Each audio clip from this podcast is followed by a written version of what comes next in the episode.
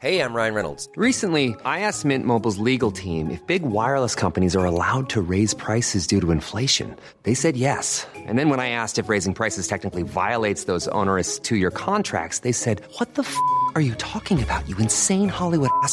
So to recap, we're cutting the price of Mint Unlimited from $30 a month to just $15 a month. Give it a try at mintmobile.com slash switch. $45 upfront for three months plus taxes and fees. Promo rate for new customers for limited time. Unlimited more than 40 gigabytes per month. Slows. Full terms at mintmobile.com.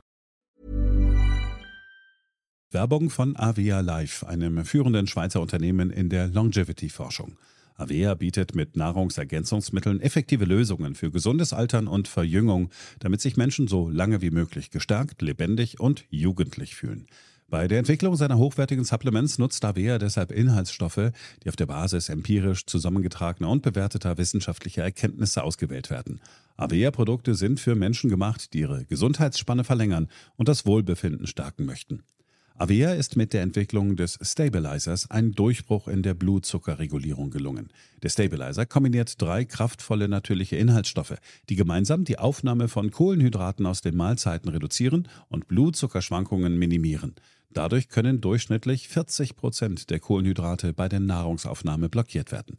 Hohe Blutzuckerwerte und Zuckerabstürze werden so vermieden. Der Stabilizer fördert eine reduzierte Fettspeicherung und unterstützt das Gewichtsmanagement. Er ist also ein guter Wegbegleiter für ein gesünderes Leben. Gerade bei festen kohlenhydratreichen Mahlzeiten wie Geschäftsessen, Geburtstagen oder anderen Feierlichkeiten, bei denen die Ernährung nicht immer optimal ist und zu viel Zucker konsumiert wird, ist der Stabilizer perfekt geeignet. Die einzigartige Formel unterstützt Ihren Körper dabei, einen ausgeglichenen Blutzuckerspiegel aufrechtzuerhalten, sorgt für einen verbesserten Energiehaushalt und trägt zu weniger Heißhunger auf Süßes bei. Die Anwendung ist einfach, eine Kapsel, zehn Minuten vor einer festen Mahlzeit, maximal zweimal am Tag. Für die sprichwörtliche Qualität und Reinheit birgt, dass Avea alle Produkte in der Schweiz entwickelt und testet. Die Inhaltsstoffe werden aus Rohwaren von qualitätsgeprüften, vertrauenswürdigen Lieferanten gewonnen. Außerdem bietet Avea eine Vielzahl von Produkten an, die auf die individuellen Bedürfnisse der Kunden abgestimmt sind. Dazu gehört auch ein DNA plus BioAge-Test, der den Kunden tiefe Einblicke in ihre genetische Verfassung ermöglicht. Neugierig geworden? Mehr Informationen gibt es unter avea-live.com. Avea bietet allen BTO-Hörern den Stabilizer mit 15% Preisvorteil auf die Erstbestellung. In den Shownotes dieser Episode finden Sie dafür den speziellen BTO-Code. Avea gewährt Ihnen eine 90-Tage-Geld-Zurück-Garantie, sodass Sie das Bundle risikofrei testen und sich selbst überzeugen können. Avea. Bestimme selbst, wie du alterst. Sie möchten nachhaltig investieren und das ganz bequem von zu Hause aus. Bei Bedarf würden Sie allerdings auch gern persönlich mit einem Investment-Experten sprechen. Das kombiniert unser heutiger Werbepartner Seed in die digitale Vermögensverwaltung der Privatbank Haug und Aufhäuser. Hauck Aufhäuser ist eine der ältesten Privatbanken Deutschlands und feiert in diesem Jahr ihr 225-jähriges Bestehen. Für die Bank Grund genug, noch mehr Menschen von den Erträgen des Kapitalmarktes profitieren zu lassen. Hauck Aufhäuser senkt zum Firmenjubiläum die Einstiegssumme in die hauseigene digitale Vermögensverwaltung Seed-In vorläufig auf 25.000 Euro. Bei Seed-In wird das MSCI Nachhaltigkeitsresearch eingesetzt. Anleger können ab 25.000 Euro in einer fondgebundenen Vermögensverwaltung entlang der strengen ESG-Kriterien von MSCI investieren. Die Vermögensallokation übernehmen die Investmentexperten von Haug und Aufhäuser. Dabei werden Kundenportfolien kontinuierlich auf ESG-Konformität geprüft und Wertpapiere, die die ESG-Kriterien verletzen, ausgeschlossen. Sie möchten mehr darüber erfahren? Dann nutzen Sie die Möglichkeit, unverbindlich ein Beratungsgespräch zu führen. Digital oder auch persönlich in einer Haug- und Aufhäuser-Niederlassung. Denn neben einer Nachhaltigkeitsstrategie bietet Seed-In persönlichen Kontakt an verschiedenen Stellen des Anlageprozesses. Anleger haben so die Möglichkeit, einen individuellen Anlagevorschlag digital zu erstellen, können diesen aber jederzeit digital oder persönlich besprechen. Mehr Informationen dazu finden Sie unter www.seed.in geschrieben Z-E-E-D.en.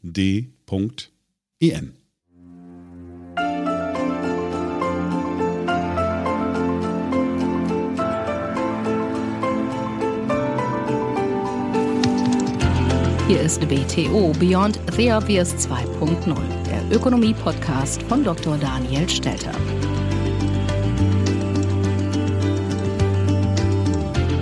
Herzlich willkommen zur neuesten Ausgabe meines Podcasts. Ich freue mich sehr, dass ihr auch in dieser Woche wieder mit dabei seid. In dieser Woche spreche ich über das Thema Inflation aber wir wollen es weiter einordnen. Und zwar beginnen wir bei der Ursprungsthese, die es gegeben hat, vor einer säkularen Stagnation. Das ist eine These, die vor etwas über zehn Jahren formuliert wurde wo gesagt wurde, die westliche Welt befindet sich in einer Falle tiefen Wachstums und gegen dieses tiefe Wachstum können nur die Notenbanken etwas tun, indem sie immer mehr Geld zur Verfügung stellen.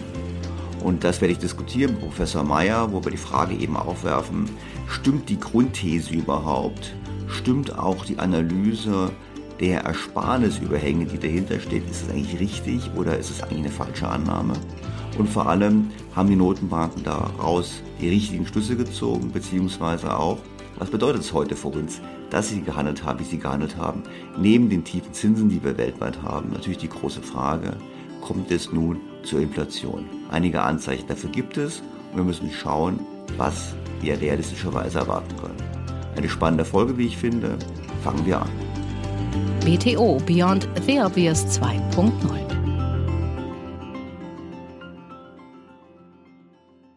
Die Inflation war ja schon mehrfach Thema in meinem Podcast und wie immer an dieser Stelle empfehle ich durchaus, dass es sich lohnt, die eine oder andere vergangene Folge nochmal anzuhören. Und die Grundfrage, die diskutiert wird, ist ja nun, ist die Inflation, die wir gerade erleben, vorübergehend oder nicht? Und es spricht in der Tat sehr viel für einen vorübergehenden Anstieg der Inflation. Und wir hören mal rein, wie die Wissenschaft argumentiert. Beispiel Professor Jens Südekum, der auch schon einmal in meinem Podcast zu Gast war, in der vergangenen Woche in einem Interview mit dem Deutschlandfunk. Die Aussicht die relativ kurze Frist schon bis Mitte nächsten Jahres ist, dass die Inflation sich wieder deutlich zurückentwickeln wird und wir wieder bei den Raten sein werden, die wir vor der Pandemie kannten, also eher unter zwei Prozent. Das hat jetzt der Internationale Währungsfonds in einem Ausblick nochmal wieder betont. Was wir jetzt gerade erleben, das sind eben sogenannte Basiseffekte, das sind Sondereffekte, zum Beispiel auch wegen der temporären Mehrwertsteuersenkung, die jetzt zurückgenommen wurde. Das wird aber nicht von Dauer sein.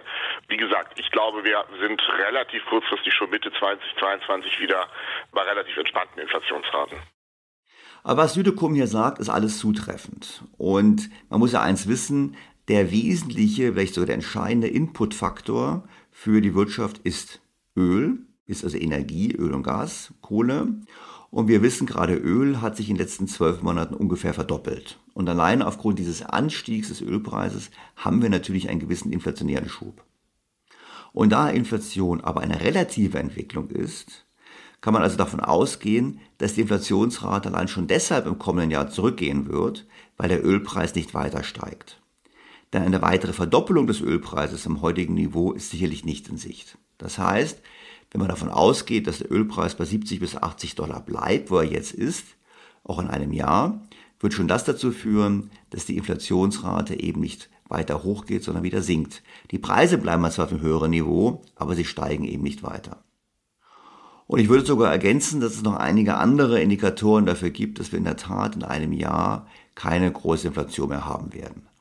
Ich erinnere an die Abschwächung in China, das hatten wir vor einigen Wochen bereits, Stichwort Immobilienmarkt, Stichwort bewusstes Reduzieren oder Versuch der chinesischen Führung, die Immobilienblase geordnet zu reduzieren. Das dämpft das Wachstum. Es gibt einige, die sogar sagen, dass China im letzten Quartal bereits geschrumpft ist. Und dieses Schrumpfen der Wirtschaft bedeutet weniger Nachfrage weltweit und dem vor allem auch nach Rohstoffen. Und bereits das dürfte inflationsdämpfend wirken. Es gibt auch in den USA einige Indikatoren, die dafür sprechen, dass die Wirtschaft sich sehr stark abgeschwächt hat, dass wir gar nicht mehr den Boom haben. Und auch dort gibt es einige Indikatoren und einige Auguren, die bereits sagen, es besteht die Gefahr, dass die US-Wirtschaft in eine Rezession rutscht. Das alles dürfte dazu führen, dass die Inflationsrate in der Tat vorübergehend gestiegen ist und sich wieder anpasst. Die Frage ist natürlich nur, langt uns das als Antwort. Und ich würde ganz gerne mittelfristig auf das Problem gucken. Und zwar auf den Inflationstreiber. Hier nochmal der Hinweis auf den Podcast Nummer 34 vom 2. August 2020. Kommt die Inflation oder kommt sie nicht? Da habe ich ausführlich erläutert, wie eigentlich die Inflationstheorie ist und was Treiber für eine Inflation sein können. Und witzigerweise, da haben wir schon diskutiert, dass allein aufgrund des Basiseffektes vom Öl es zu einem temporären Anstieg kommen könnte. aber auch dieser temporäre Anstieg wurde bereits da gesagt, eben es ist ein Basiseffekt und nicht nachhaltig. Die Inflation steigt aber auch aus anderen Gründen als nur wegen der Erholung von Corona und wegen der Rohstoffkosten. Zum einen gibt es immer noch die Konjunkturprogramme wegen Corona. Das hat, die haben zu einer deutlich höheren Kaufkraft der Bürger geführt. Also gerade in den USA zeigen alle Daten, dass die finanziellen Haushalte über so viele Mittel verfügen wie schon lange nicht mehr. Das ist eine aufgestaute Kaufkraft und die Erwartung ist immer, wenn diese Kaufkraft quasi ausgegeben wird, dann trifft sie natürlich auf die vorhandenen Probleme. Fehlende Logistikketten, Lieferprobleme beim einen oder anderen Vorprodukt, Stichwort Chips, und damit verschärft das die Inflation. Diese Tendenz besteht natürlich nach wie vor. Ein weiterer Grund ist der enorme Anstieg der Geldmengen weltweit. Dazu hatten wir im Podcast 83 von diesem Sommer den britischen Ökonomen Tim Congdon im Gespräch, der eindringlich auf die Bedeutung der Geldmengen verwiesen hat. Also der gesagt hat, es stimmt schlichtweg nicht, was jetzt immer gesagt wird, dass der Zusammenhang zwischen Geldmenge und Inflation nicht mehr stimmen würde, sondern er sagt, wir haben es falsch gemessen, weil viele Ökonomen immer auf die falsche Geldmenge blicken. Also er meinte, wenn man auf die Zentralbankgeldmenge blickt, also die Geldmenge, die von den Notenbanken geschaffen wird, ist das unzureichend. Man muss schauen, was mit der breiten Geldmenge passiert. Stichwort Kreditvergabe der Banken. Und da wissen wir ja, dass die Politik weltweit alles getan hat, um die Banken zu ermutigen, Kredite zu vergeben. Die Kredite sind auch entsprechend stark gewachsen und auch die Staaten haben entsprechende Schulden aufgenommen. Und da ist im Prinzip der Zusammenhang wieder gegeben, ein starker Anstieg der Geldmenge, im Prinzip als vorläufiger Indikator, als vorlaufender Indikator für eine mögliche Inflation. Und das Ganze wird eben angefeuert durch weitere Programme wie das, was Joe Biden gerade versucht, durch den Kongress zu bekommen. Und die Frage ist, wie Jens Südekom in seinem Interview gesagt hat, kommt jetzt eine Preis-Lohn-Spirale in Gang? Also gibt es wirklich jetzt die Folge, dass aufgrund der steigenden Preise auch die Löhne steigen? Und da gibt es Indikatoren für. Ich sage nicht, dass es jetzt schon sagt, jawohl, es muss jetzt morgen soweit sein, aber es gibt Indikatoren für eine Knappheit an Arbeitskräften. Und das sieht man überall. Also ich bin jetzt gerade in Südtirol bei der Aufnahme dieses Podcasts und habe also gehört, es gibt einen enormen Arbeitskräftemangel, gerade in Hotel und Gastronomie, einfach deshalb, weil die Mitarbeiter erkannt haben während des Lockdowns, dass diese Berufe, von denen sie ausgingen, dass sie krisensicher wären, das nicht sind. Und nicht weniger haben daraufhin ihre ursprüngliche Tätigkeit in der Gastronomie aufgegeben, es sind andere Branchen gewechselt, was hier möglich ist, weil hier die Arbeitslosigkeit extrem gering ist. Und jetzt fehlen genau diese Mitarbeiter, kommen nicht mehr zurück. Und das ist ein Beispiel. Das kann man sagen, ist eine Anekdote, richtig. Kann man auf Anekdoten, auf Allgemeinheit schließen? Auf keinen Fall. Da kommen wir später nochmal bei den Hörerfragen zu. Aber es ist natürlich schon ein wichtiger Indikator. Auch das Stichwort des Lastwagenfahrermangels. Jetzt lachen wir über die Briten und sagen, jetzt habt ihr jetzt vom Brexit. Mag sein. Aber auch bei uns fehlen Lastwagen. In der ganzen EU wird geschätzt, dass Hunderttausende von Lastwagenfahrern fehlen. Da fragt man sich, wo sind diese geblieben? Gut, einige sind zurückgegangen in ihre Heimatländer, andere sind früher in Rente gegangen und wollen nicht mehr zurückkehren. Aber wir haben weltweit eben das Phänomen, dass nach Corona das Arbeitskräfteangebot deutlich gesunken ist. Das ist übrigens interessant. Es gibt Studien, die haben gezeigt, was nach Pandemie normalerweise passiert. Habe ich übrigens auch in meinem Buch Coronomics schon zitiert. Die Studien gab es recht früh. Und die haben gezeigt, nach jeder Art von Krise, sei es nun SARS, sei es nun die Pest und ähnliches, wobei Pest könnte man es noch erwarten, nach jeder Art von Krise ist die Verhandlungsmacht der Arbeitnehmer deutlich gestiegen, die Löhne gestiegen und letztlich auch die Inflation. Das heißt, Inflationstendenzen nehmen auf jeden Fall zu. Darüber hinaus gibt es weitere strukturelle Gründe, die für einen möglichen dauerhaften Anstieg der Inflation sprechen. Zum einen China. Gerade eben hat der China erwähnt, im Sinne von kurzfristiger Entspannung. Nur strukturell müssen wir natürlich eins wissen, in China dreht sich eine Entwicklung um. Wir hatten über Jahrzehnte hinweg ein Modell, was über Exportorientierung funktioniert hat. Das möchten die Chinesen nicht mehr. Sie möchten den Binnenkonsum stärken. Und zum anderen wissen wir, dass das Arbeitskräfteangebot in China bereits sinkt. Die erwerbstätige Bevölkerung schrumpft und sie wird in den kommenden Jahren teilweise mehrere Millionen pro Jahr zurückgehen. Und das hat natürlich eine Wirkung auf die Weltwirtschaft. So wie in den letzten 30 Jahren immer mehr chinesische Arbeitskräfte einen Beitrag geleistet haben, eher deflationärer Art, dürfte die Umkehrung eher dazu führen, dass die Preise weltweit steigen. Das ganze Thema Demografie gilt natürlich auch bei uns. Ich erinnere an die Folge 63 vom Februar. Das Comeback von Inflation und Zins lautete das. Und die Kernaussage war, dass in den letzten Jahrzehnten weltweit die Abhängigenquote gesunken ist, also die Anzahl der Kinder und Rentner relativ zu den Erwerbstätigen und dass das deflationär gewirkt hat und nun kommt es eben anders. Beispiel auch hier. Die Politik, das habe ich im Radio gehört, redet von bis zu 500.000 Menschen, die wir zusätzlich für Pflegeberufe brauchen. Ja, da frage ich mich, wo sollen die eigentlich herkommen? Und vor allem frage ich mich, wenn wir die in der Pflege einsetzen, dann fehlen sie uns in anderen, produktiveren Bereichen der Wirtschaft. Nicht missverstehen, Pflege ist sehr wichtig, gar keine Frage, aber es hat natürlich eher einen Konsumcharakter, wenn es darum geht, die Wirtschaft wirklich den Wohlstand zu sichern und Wirtschaft wirklich auch die Sozialkassen finanzieren zu können, dann wäre es natürlich wichtig, dass wir diese Menschen vor allem in andere Bereichen einsetzen, was in Japan erkannt wurde, denn dort werden deshalb auch schon Roboter in der Pflege eingesetzt. Der letzte wichtige Punkt für die Inflation ist die Klimapolitik. Man spricht ja schon von einer Greenflation. Und das ist gewollt, das ist ausdrücklich gewollt, als Folge des Umbaus der Wirtschaft hin zur Klimaneutralität soll der Einsatz von fossilen Brennstoffen bestraft werden, teurer werden und deshalb müssen die Preise steigen. Denn Energie schlägt auf alles durch. Und vor allem schlägt es deshalb so durch, weil die Bürger, weil wir alle ehrlich gesagt noch keine Möglichkeit haben, auszuweichen.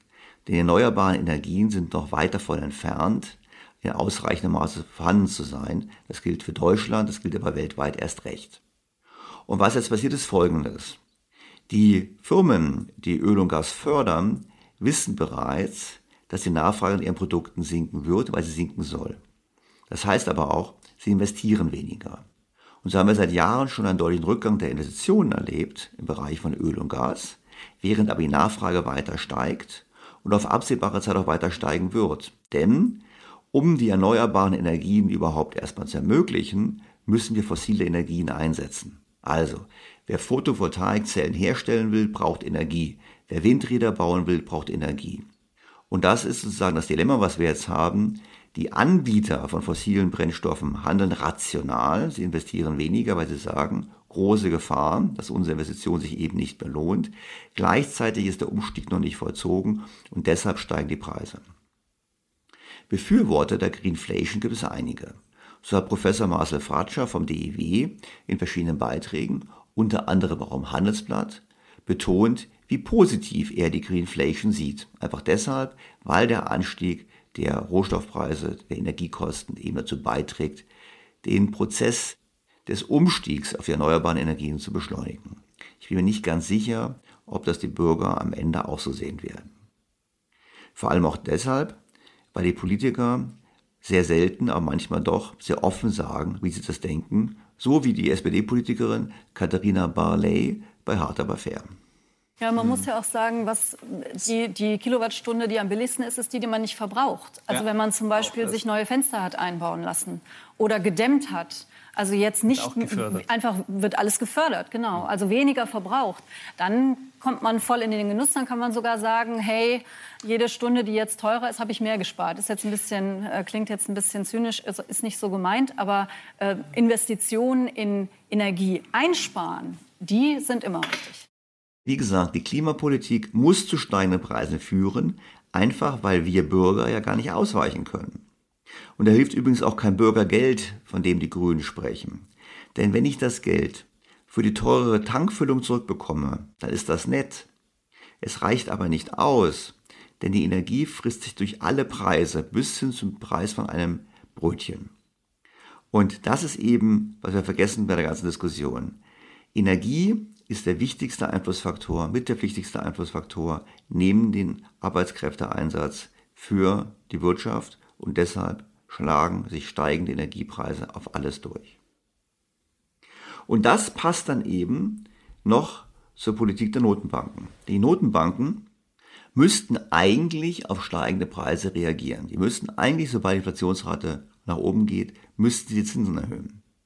Doch wie wir im Podcast schon mehrfach diskutiert haben, können sie das nicht angesichts der hohen Verschuldung und der enorm bewerteten Vermögenswerte. Sie müssen die Zinsen tief halten, denn sonst kommen die Schulden an Schwierigkeiten, vor allem auch die Staaten in der Eurozone, und die Vermögenspreise kommen ins Fallen. Und das hat Nebenwirkungen. Und ich habe eine interessante Studie dazu gefunden, und zwar zum Thema 1970er Jahre.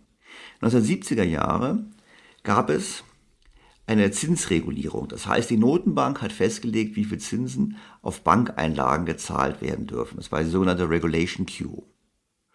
Und diese Regulation Q hat dazu geführt, so ähnlich wie Mietdeckel quasi, dass, obwohl die Inflationsrate hochgegangen ist, die Zinsen nicht gestiegen sind.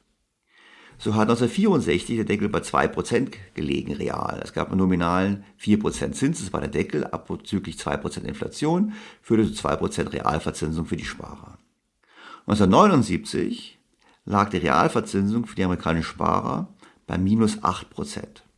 Das heißt, die Inflationsrate war bei 8%, die Zinsen wurden tief gehalten, bei Null, das heißt, die Bürger haben objektiv gesehen Geld auf ihrem Konto verloren. Und die Folge war, dass die Amerikaner erkannt haben, es ist nicht attraktiv, Geld auf dem Sparkonto zu halten und sie haben es ausgegeben. Sie haben einfach mehr nachgefragt und haben damit die Inflation zusätzlich befeuert. Umgekehrt war Sonderfall noch, konnten die Banken, auch weil die Spargelder abflossen, weniger Kredite vergeben und deshalb konnten die Unternehmen weniger investieren. Ende 1979 wurde diese Regulation Q aufgehoben. Die Zinsen auf Sparguthaben schossen sehr schnell nach oben auf 7%. Und die Folge war, dass Privathaushalte wieder mehr gespart haben, weniger nachgefragt haben und damit auch beigetragen haben, Inflation unter Kontrolle zu bekommen. Ich fand es sehr interessant, weil man natürlich sagen muss, wir haben eine ähnliche Situation. Heute ist der Zins bei Null. Ja, wir haben allerdings noch nicht 8% Inflation und tiefere Inflationsraten. Nur ist absehbar, dass der Punkt kommt, an dem auch die breite Bevölkerung erkennt, dass eben das Geld auf dem Konto Geld verliert oder Wert verliert und entsprechend dann das Geld ausgibt, Inflation weiter anheizt. Im anderen Bereich, bei den Vermögensmärkten, haben wir das schon seit Jahren erlebt. Was haben wir im Podcast ja schon mehrfach diskutiert. Und damit kommen wir auch zum nächsten Punkt, nämlich dem Thema der Inflationserwartungen. Die Notenbanken argumentieren ja heute folgendermaßen, die sagen, es ist alles kein Problem, wir blicken auf die Inflationserwartungen und die Bürger und die Kapitalmärkte, die erwarten keine Inflation und sagen, die keine Inflation erwarten, ist alles gut, dann können wir weitermachen wie bisher. Wir können weiter die Zinsen bei Null lassen, wir können weiter für Milliarden Wertpapiere aufkaufen und wir können deshalb auf, auf diesem Prinzip unsere Politik so fortführen, wie sie ist. Es gibt keine Notwendigkeit zur Straffung. Und interessanterweise gibt es dazu eben auch eine neue Studie. Und zwar hat man festgestellt, das hat eine Studie witzigerweise ausgerechnet von einem Ökonomen, der auch bei der US-Fed arbeitet, der gesagt hat, dass eben die Inflationserwartungen so nicht funktionieren, wie sie gemessen werden. Und er sagt, die Bürger erkennen, dass die Inflation steigt und suchen dann nach einem neuen Job, nach einer neuen Arbeit und versuchen so den Kaufkraftverlust über höhere Löhne sozusagen zu vermeiden. Die Lohnpreisspirale von Jens Südekom. Und die Unternehmen müssen wiederum mehr bieten, um den Aderlass an guten Leuten zu verhindern. Und das ist beides bereits in den USA zu beobachten. Also in den USA sehen wir ein fallendes Arbeitskräfteangebot bei den Löhnen. Die Löhne müssen steigen. Und sobald die Löhne steigen, haben wir das Thema, dass diese Lohnsteigerungen dann entsprechend auch sich in Preissteigerungen niederschlagen. Und das ist ganz wichtig. Die Folgerung des Ökonomen der US-Fed sind, lasst die Inflation möglichst gar nicht erst zurück ins Bewusstsein der Leute kommen. Je mehr Schlagzeilen wir haben, hohe Inflation, je mehr Schlagzeilen wir haben, Ersparnisse werden aufgezehrt, desto größer wird der Druck sein für höhere Löhne, desto eher die Wahrscheinlichkeit, dass Leute ihr Geld ausgeben und desto größer eben die Gefahr einer Inflationsspirale wie in den 70er Jahren. Das ist ein gefährliches Szenario, einfach auch deshalb, weil die Notenbanken eben bis jetzt keine Anzeichen machen, vor allem auch nicht die EZB, entsprechend gegenzusteuern. Und ich finde, die Ankündigung von Bundesbankpräsident Jens Weidmann, nach etwas mehr als zehn Jahren vom Amt des Bundesbankpräsidenten zurückzutreten, ist kein Zeichen dafür, dass die EZB in Zukunft vorsichtiger sein wird. Im Gegenteil, ich denke, sie wird eher noch aggressivere Geldpolitik betreiben, weshalb das Risiko des inflationären Szenarios sicherlich zugenommen hat. Gehen wir dem Ganzen noch mehr auf den Grund im Gespräch mit einem langjährigen Kritiker der Geldpolitik, Professor Thomas Mayer. Von 1991 bis 2002 war Professor Thomas Mayer für die Investmentbank Goldman Sachs in London tätig. Danach war er Chefökonom der Deutschen Bank. Seither leitet er für die Vermögensverwaltung Flossbach von Storch in Köln die Denkfabrik Flossbach von Storch Research Institute. Er ist Autor zahlreicher Bücher zur Geldpolitik. Sein neuestes Buch, Die Vermessung des Unbekannten, ist vor kurzem im Finanzbuchverlag erschienen. Sehr geehrter Herr Professor Mayer, ich freue mich, Sie erneut in meinem Podcast als Gast begrüßen zu dürfen. Ja, vielen Dank für die Einladung. Ich freue mich, da sein zu dürfen. Professor Mayer, vor ungefähr zehn Jahren hat der US-Ökonom Larry Summers, immerhin an Harvard lehrend, eine These in die Welt gebracht, die These der säkularen Stagnation. Im Prinzip hat er gesagt, wir befinden uns in einer dauerhaften Stagnation der Wirtschaft und das liegt daran, dass die bösen Chinesen und die bösen Deutschen und andere so viel sparen. Und diese viele Ersparnis würde dazu führen, dass der Welt Nachfrage fehlt und darum gibt es wenig Wachstum. Und wenn wir jetzt mal die Zeit anschauen, bis vor Corona, gut, in Deutschland hatten wir recht gutes Wachstum, aber hatte er nicht recht? Hatten wir nicht so eine Phase säkularer Stagnation in den letzten zehn Jahren vor Corona? Äh, wie würden Sie das sehen? Also ich würde mal sagen, Larry Summers ist ein begnadeter Darsteller. Und äh, die Leute spekulieren, dass als er das These, die These aufbrachte bei einer IWF-Tagung, er hätte sie zunächst einfach mal so aus dem Hut gezaubert und erst später dann ausformuliert. Eigentlich nahm er damit was auf, was ein Ökonom namens Alvin Hansen schon Ende der 30er Jahre sagte. Die Situation war dort äh, so ähnlich. Wir hatten gerade die große Depression hinter uns und die Wirtschaft kam nicht so richtig in Schwung. Und Alvin Hansen erklärte dann, wir wären jetzt in der säkularen Stagnation. Diese These war schnell weg, äh, nachdem die Wirtschaft, die Weltwirtschaft enorm wuchs nach dem Zweiten Weltkrieg. Dann äh, hat sich praktisch diese Finanzkrise wiederholt, natürlich in ihrer eigenen Form, 2007, 2008. Und ein paar Jahre später kam der Larry Summers wieder mit dieser Sache. Dabei knüpfte er an was an, das ist ein bisschen anders als bei Hansen. Dabei knüpfte er an was an, was Ben Bernanke schon 2005 zur Rechtfertigung eigentlich der Fettpolitik sagte. Er sagte, die Zinsen sind nicht so niedrig, weil wir sie niedrig gesetzt haben, sondern die sind niedrig, weil eine große Sparschwemme auf uns zugekommen ist. Und diese Sparschwemme, die kommt aus Asien. Damals hatten die asiatischen Länder, insbesondere China, große Leistungsbilanzüberschüsse und diese, das Kapital, also das Geld, das ihnen dazu floss, das investierten sie zurück in US Treasuries. Und Bernanke führte äh, darauf zurück, dass deshalb die Treasuries so niedrig wären. Nur ist dann in den Folgejahren sind die Leistungsbilanzüberschüsse der Asiaten geschwunden, aber die Treasury-Rendite viel weiter. Also das konnte es nicht gewesen sein. Dann kam also Summers und andere kamen dann mit der Idee, naja, dann sind es doch alternde Volkswirtschaften. Also in äh, unseren Gesellschaften, äh, OECD und, und China kann man dazu nehmen, da äh, werden die Leute im Schnitt ja älter, weil sie A länger leben und zweitens, weil sie weniger Kinder haben. Und da entstand die These, naja, die sparen dann halt mehr. Das verringert die Nachfrage, äh, weil die Nachfrage zurückgeht äh, sinkt der sogenannte natürliche Zins und die Inflation und der natürliche Zins. Und deshalb muss die Zentralbank dem Ganzen folgen.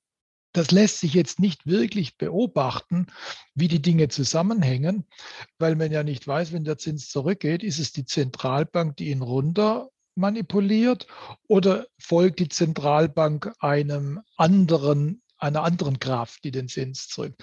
Und deshalb haben die Ökonomen, auch ähm, Larry Summers, andere Modelle gebaut, indem sie einfütterten den Rückgang der Inflation, den Rückgang äh, des Wachstums und das in einer keynesianisch inspirierten Form in ihren Modellen formulierten und dann im Grunde genommen diese Modelle auflösten danach, was für ein Zins passt denn dazu. Ja? Mhm. Und dann kam die These des niedrigen Zinses heraus. Nur ist es halt in etwa so, wie wenn ich irgendwie eine Brille aufsetze und einen äh, bestimmten Ausschnitt der Welt mir betrachte und daraus ableite, ja, wie sieht denn die Welt in voller Größe aus?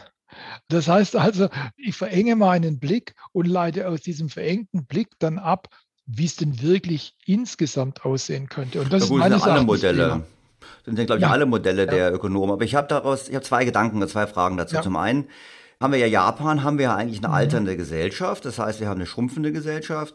Und soweit ich weiß, ist die Sparquote in Japan gefallen. So ist es. Gestiegen. Mhm. Und trotzdem haben wir so tiefe Zinsen. Also das passt für mich irgendwie nicht so dazu. Ja. Und zum anderen wäre meine Frage noch, ich meine, ich weiß, Sie sind ja nun wirklich ein Kenner des Geldsystems. Ich brauche Ihnen nicht zu erzählen, dass Geld ähm, auf Kredit basiert. Mhm.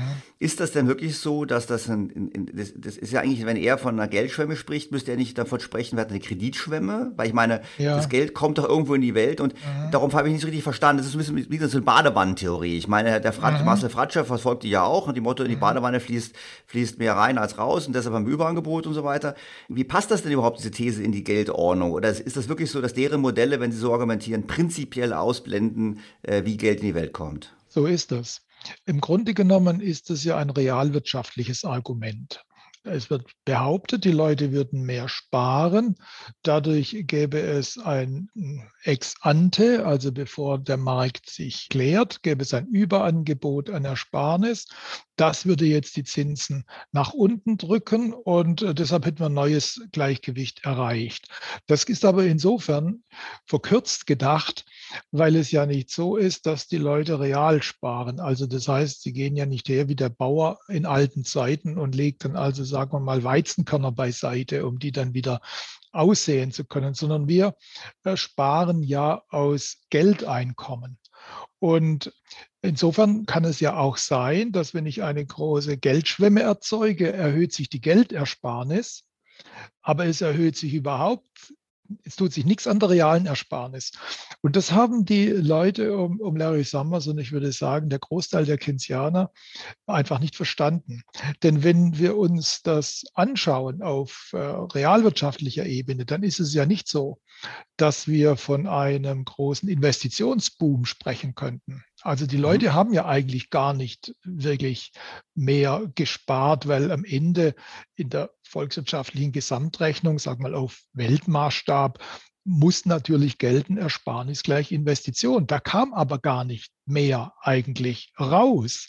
Man hätte ja erwarten müssen, wenn diese These stimmen würde, dass sich Ersparnis und Investition nach oben geschoben hätte, sodass viele marginale Projekte finanziert worden wären, also Kapitalprojekte mit geringer Rentabilität und das hätte sich dann in den niedrigen Zinsen wiedergespiegelt. Aber da passierte ja nichts. Wir jammern ja gleichzeitig über die geringe Investitionstätigkeit. Also erscheint es sehr viel plausibler, und ich komme dann gleich noch darauf, dass es auch empirisch überzeugender erscheint, aber theoretisch plausibler, sich die Geldströme zunächst mal anzuschauen.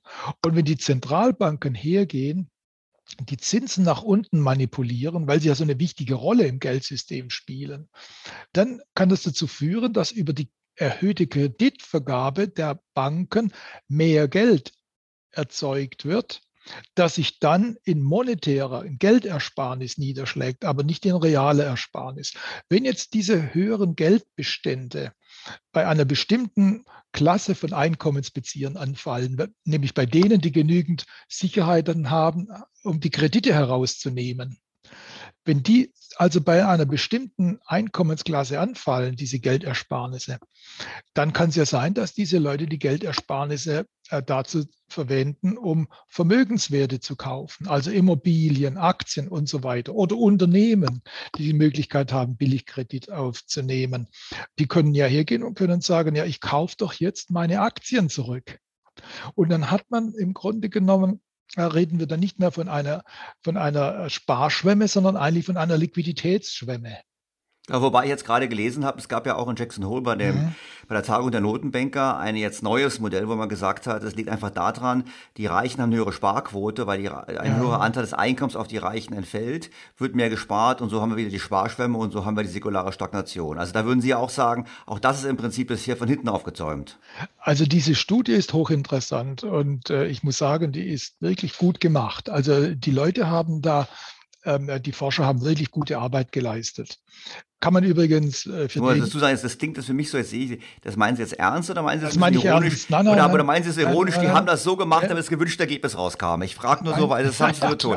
Also Sie sagen, also die Arbeit ist, ist, ist, wirklich, ist wissenschaftlich wirklich, sauber gemacht. Okay. Die ist, wirklich, die ist wirklich sehenswert. Man kann sie auf dem ähm, Internet, kann man sich runterholen, wenn man einfach äh, Jackson Hole Konferenz 21 tippt und dann ist das Paper dort hinterlegt. Ich gehe davon aus, bis zu dem Zeitpunkt, wo der Podcast veröffentlicht wird, auch auf meinem Blog besprochen, weil ich habe das Paper auch schon runtergeladen. Ja, prima. Also was ich damit sagen will, ich meine das völlig, völlig ernst. Das ist eine gute Studie, weil die haben sich angeschaut, für die USA muss man sagen, das ist natürlich immer etwas äh, begrenzt, für die USA mikroökonomische Haushaltsdaten in der Zeit von 1963 bis 2019. Haushaltsdaten, die sie klassifizieren konnten nach verschiedenen Einkommensgruppen und nach verschiedenen Altersklassen. Also allein schon dieser Datensatz und die Auswertung dieses Datensatzes ist schon eine gute guter wissenschaftlicher Beitrag, um diese ähm, Frage etwas zu erhellen. Dann haben sie herausgefunden, nachdem sie sich angeschaut hatten, also die gleiche Einkommensklasse über verschiedene Altersgruppen. Also ich habe jetzt äh, sagen wir, die obersten 10 Prozent der Einkommensbezieher, junge, mittelalterliche, alte. Wie verändert sich deren Sparquote? Und da kommt raus, dass im Grunde genommen die Variation nach Altersunterschied relativ gering ist. Relativ gering. Das heißt also, ein junger, reicher Startup-Unternehmer spart vielleicht ähnlich viel wie ein älterer Unternehmer. Schaut man sich dann aber an, wer äh, nach verschiedenen Einkommensklassen wie viel spart, kommt es raus, was man ja erwarten würde. Ein Reicher spart mehr als ein Armer. Mhm, Insofern eigentlich alles mal klar und ziemlich plausibel.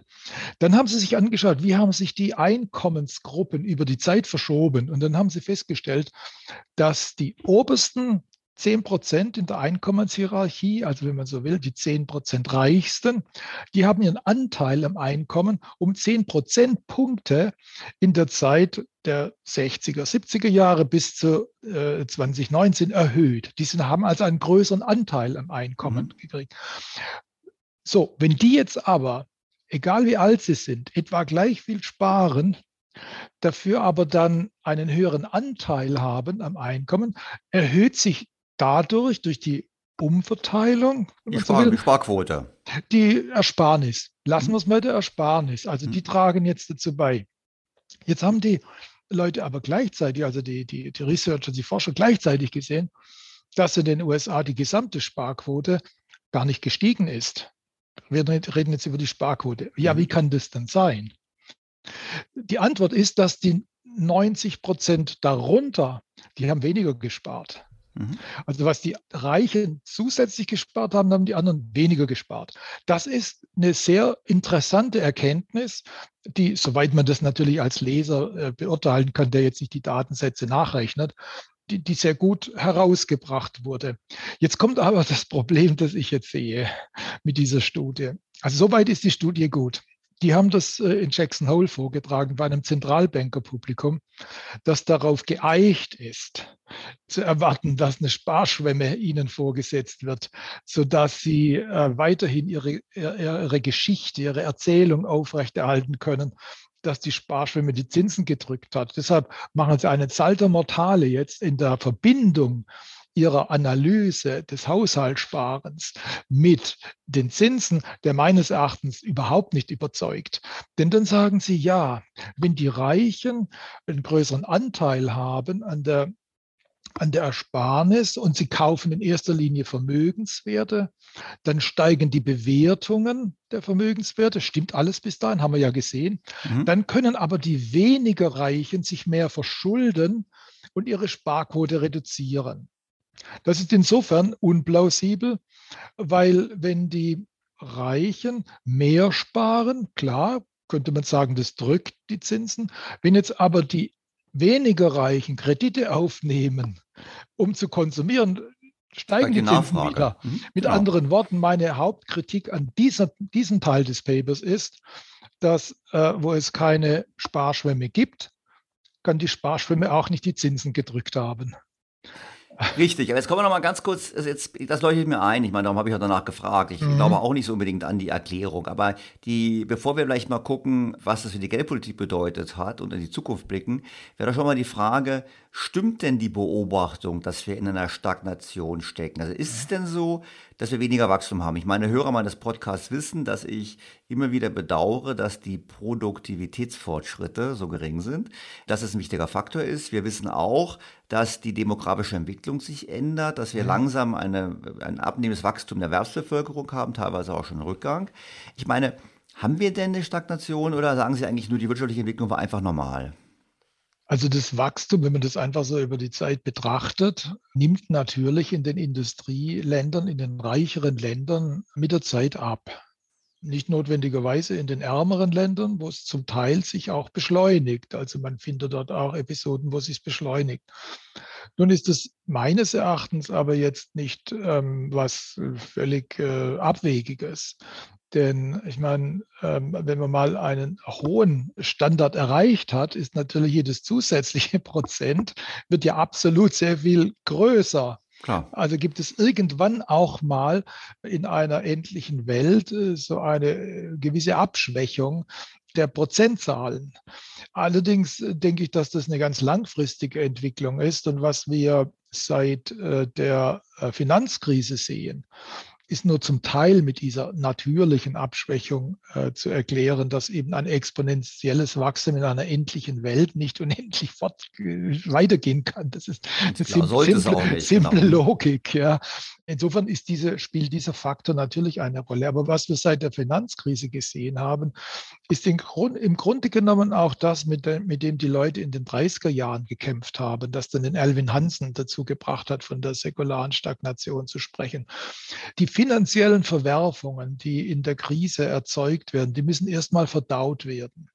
Damals vielleicht etwas weniger als heute, haben ja die Politiker, damit meine ich die Zentralbanken mehr heute und die Fiskalpolitiker eher damals, die versuchen ja, das System zu stabilisieren.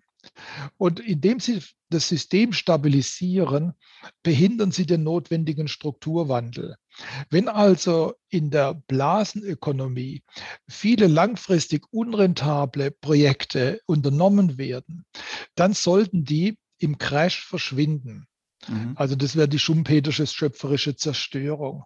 Wenn aber die Politik eingreift, weil sie fürchtet, dass der Crash zu viele Leute verkretzen würde, ihre Wähler ähm, in Unruhe versetzen werden, zu einem Wähleraufstand führen würden, dann gehen sie her und stoppen das Ganze.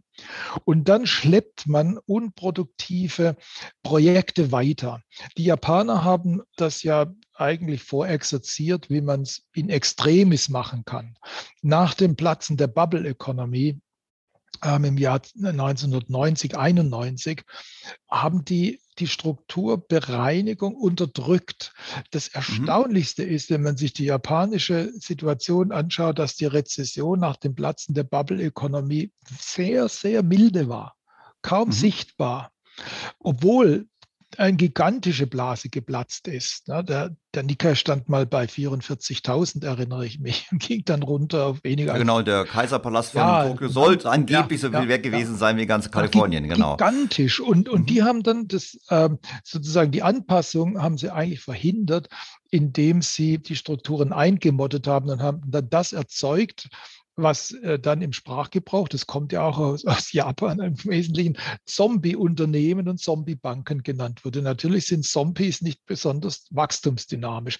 Deshalb denke ich, dass der größte Teil äh, dieser Wachstumsverlangsamung, die Summers inspiriert hat, von säkularer Stagnation zu reden, nichts mit dieser säkularen, eigentlichen säkularen Stagnation, dass ein exponentielles System nicht in einer endlichen Welt nicht unendlich wachsen kann, nichts zu tun hat, sondern im Wesentlichen eben die Unterdrückung verrückte Anpassung reflektiert. Und den Fehler wiederholen wir jetzt im Prinzip. Also was Sie sagen ist, wir haben den japanischen Fehler wiederholt in den letzten ja. zehn Jahren, also in Europa sowieso. Wir haben ja in Europa, in der Eurozone ja. Konkurse abgeschafft. Es gibt ja auch witzigerweise Studien, die zeigen, dass die Politik der EZB zu mehr Zombies geführt hat. Die EZB mhm. schreibt trotzdem regelmäßig Artikel auch in der Frankfurter Allgemeinen Sonntagszeitung, dass es alles böse Nachrede mhm. wäre und sie wären ganz unschuldig. Aber die Notenbanken, ich meine, wir haben sie auch im letzten, letzten Gespräch, als wir gesprochen haben, besprochen und auch sonst im Podcast immer wieder thematisiert. Also die Notenbanken haben jetzt eine Ausrede für das, was sie getan haben. Die Frage mhm. ist natürlich jetzt, wie geht's weiter und was ist die Ausrede für die Zukunft? Ich meine, ich sage immer, naja, wenn es den Klimawandel nicht gäbe, müsste ihn erfinden, damit man äh, eine Ausrede hat, jetzt äh, Geld äh, in die Welt zu schaffen. Und ich meine, ich, wir haben äh, gerade zum Vorgespräch mhm. schon drüber gesprochen. Ich meine, ich hatte ja im die Wahlprogramme mir angeschaut und in die, nicht nur Linkspartei, auch die Grünen haben explizit drinstehen, sie würden es begrüßen, wenn die Notenbank die Staaten direkt finanziert. Mhm. Ist ja schließlich für einen guten Zweck. Ich meine, ist das dann, ist das sozusagen jetzt nach, wenn die säkulare Stagnation nicht mehr funktioniert, muss man den Kampf gegen den Klimawandel als Argument heranziehen? Also ich bin immer eigentlich äh, jemand, der sagen wir, Verschwörungstheorien abgeneigt ist. Ich, ich auch, Gottes Willen, ich ja, wollte ja. keine Verschwörungstheorien. Ich der, ja der, der, immer daran glaubt, dass die Leute im Grunde genommen zwar das Beste wollen, aber oft nicht das Gute erreichen. So, also, also keine ich, Absicht, sondern na, Unfähigkeit. Ja, ich, ich würde eigentlich eher so sagen, ja, dass sich im Laufe der Zeit und damit meine ich insbesondere so ab Mitte der 90er Jahre weiter. Da hat sich insbesondere in der Geldpolitik äh, eine Art Konstruktivismus breit gemacht. Und das kam meines Erachtens eben halt auch mit der Fixierung auf Inflationsziele. Das war ja anfangs ganz erfolgreich. Die Zentralbanker rühmten sich ja, sie hätten den Konjunkturzyklus abgeschafft. Man sprach von Great Moderation. Die waren damals gegen Ende der Amtszeit von Greenspan vor der Finanzkrise sozusagen auf dem Höhepunkt ihrer Macht und ihrer Machtfülle und äh, haben sich da eigentlich ähm, hier in eine durch, durch über, äh, wie sagt man da, übergroße Selbstbewusstsein haben sie sich dann in eine sehr konstruktivistische Art der Politik hineinbegeben. Diese ganze Idee, dass man alles ja, auf Aggregat, also makroökonomisch steuern kann, das kam ja dann äh, mit der Finanzkrise äh, noch stärker durch. Wir können alles das machen, wir können alles versichern über die Geldpolitik. Wenn man mal in diesem Mindset ist, wenn man mal so denkt, dann sieht man natürlich viele weitere Betätigungsfelder, die man konstruktivistisch lösen kann. Das ist der typische Mann mit dem Hammer, der überall Nägel sieht, die er einschlagen kann. Das heißt, ich kann, ich möchte denen durchaus guten Willen unterstellen, aber die sehen in ihrer konstruktivistischen Herangehensweise überall Nägel, die sie einschlagen können. Da kommt natürlich die Klimapolitik wie gerufen, ein weiterer Nagel, Hammer raus und drauf. Und dadurch entwickeln die sich jetzt zu einem, zu, ich habe das mal so salopp genannt, die EZB ist jetzt die äh, Europäische Zentralplanungsbehörde. Es ist nicht mehr die Europäische Zentralbank, sondern die Zentralplanungsbehörde. Denn sie geht ja sogar noch weiter, als das äh, in Frankreich in der Nachkriegszeit in der Planifikation äh, war, wo man Industriepolitik betrieben hat. In Italien ging es über die Verstaatlichung der Industrie. Da war man ja noch eingebettet in den Quasi-Goldstandard des Bretton Woods-Systems. Jetzt ist man ja frei. Jetzt hat man ja auch noch die, die Geldpolitik zur Makrosteuerung. Jetzt macht man das Makro und Mikro. Also man mhm. ist so nahe am sowjetischen Gosplan wie eigentlich äh, seit dem Zusammenbruch der Sowjetunion nicht mehr.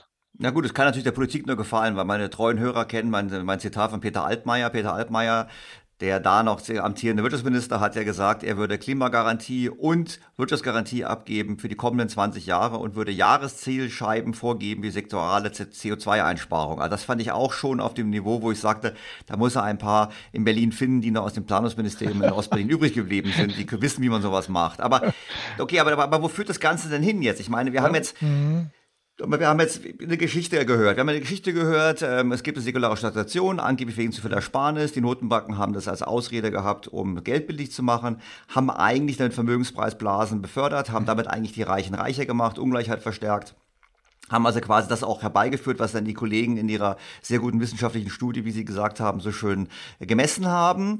Und jetzt haben sie einen weiteren Nagel gefunden. Ähm, ja, ähm, ich meine, wir diskutieren viel Inflation, das wollen wir schon noch an der Stelle mhm. einfügen.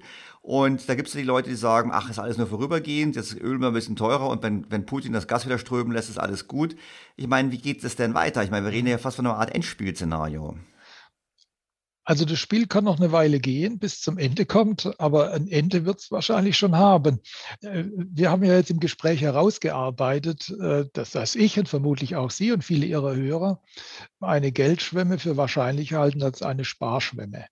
Und diese Geldschwemme, die ist jetzt bei den, bei den Menschen angekommen. Die war ja nach der Finanzkrise eher gedämpft. Da ging man ja her und hat eine Zentralbank-Geldschwemme erzeugt, um die Banken wieder zu stabilisieren, die brauchten Betriebsmittel, so wie ein kaputter Motor, der einen rapiden Ölverlust hat, dringend Öl braucht, damit er weiterlaufen kann. Mhm. Also die erste Geldschwemme war eine Zentralbank-Geldschwemme. Die wurde im System absorbiert und die ging nicht so richtig raus an, an, an, an die Leute. Darf ich da ganz kurz einhaken, ja. nur zum mhm. Verständnis nachfragen? Mein Verständnis war, ja, Betriebsmittel, ja. aber die tiefen Zinsen haben gleichzeitig die Ertragskraft so erodiert. Und das ist ja eigentlich widersinnig. Du rettest jemanden, ja. aber hilfst ihm eigentlich nicht, du gibst ihm nicht die gesund machende Medikamente, nämlich bessere Zinsmargen die, Zins, die Zinssenkung hat natürlich den Banken schwer auf den Magen geschlagen. Aber zunächst mal war es ja wichtig, dieses Betriebsmittel zu haben. Denn einige mhm. werden sich noch daran erinnern, nach der Pleite äh, von Lehman Brothers trauten die Banken einander ja gar nicht. Ich habe das wirklich physisch erlebt,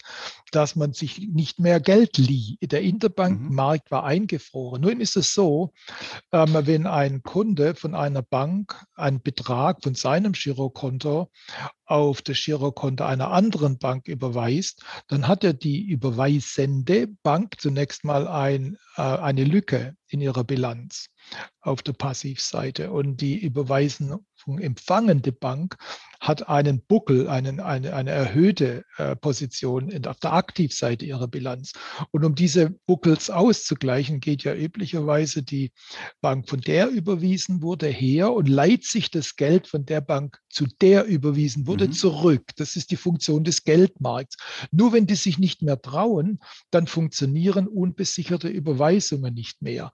Dann muss die Bank hergehen, der, bei der das Geld abfließt andere Aktiva verpfänden, bei der Zentralbank sich das Zentralbankgeld holen und damit dieses, äh, diese Giralgeldeinlage mit Zentralbankgeld unterlegen mhm. und die Einlage zusammen mit dem Zentralbankgeld an die andere Bank überweisen. Das heißt, das System brauchte auf einmal, auf einmal sehr viel mehr Betriebsmittel, dass es überhaupt funktionsfähig blieb.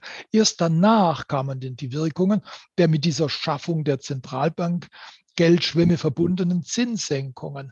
Die hatten zwei Effekte, wie Sie sagen. Auf der einen Seite haben die niedrigen Zinsen natürlich das Bankensystem langfristig geschwächt. Es war natürlich, es hat sich sozusagen vom Herzanfall erholt, aber dann kam ein längerfristiges Krebsleiden. Also das hat das Bankensystem dann aber kurzfristig gerettet. Es hat aber auch die ähm, Vermögenspreise höher bewertet, denn mit den niedrigen Zinsen gab es natürlich die höheren Vermögenspreise. Deshalb hat sich in der ersten Phase dieser Entwicklung hat sich eine Vermögenspreisinflation entwickelt, die übrigens dann auch, wir hatten ja über die US-Studie gesprochen, diesen reicheren Einkommensbeziehern erlaubte, die ja eher Vermögenswerte besaßen, erlaubten, dann gegen diese Vermögens, äh, gestiegenen Vermögenswerte, die als Sicherheit zu verpfänden, weitere Kredite zu nehmen, die sie dann ertragbringend angelegt haben, sodass sich ihre Einkommen weiter nach oben verschoben haben. Das heißt also, die von den äh, amerikanischen Autoren beobachtete Verschiebung der Einkommensverteilung zu den Reichen war meines Erachtens nicht irgendwie exogen, da mögen natürlich auch äh, sagen wir, technische Veränderungen, Silicon Valley und so weiter eine Rolle gespielt haben, aber zu einem wesentlichen Teil von den Zentralbanken gemacht.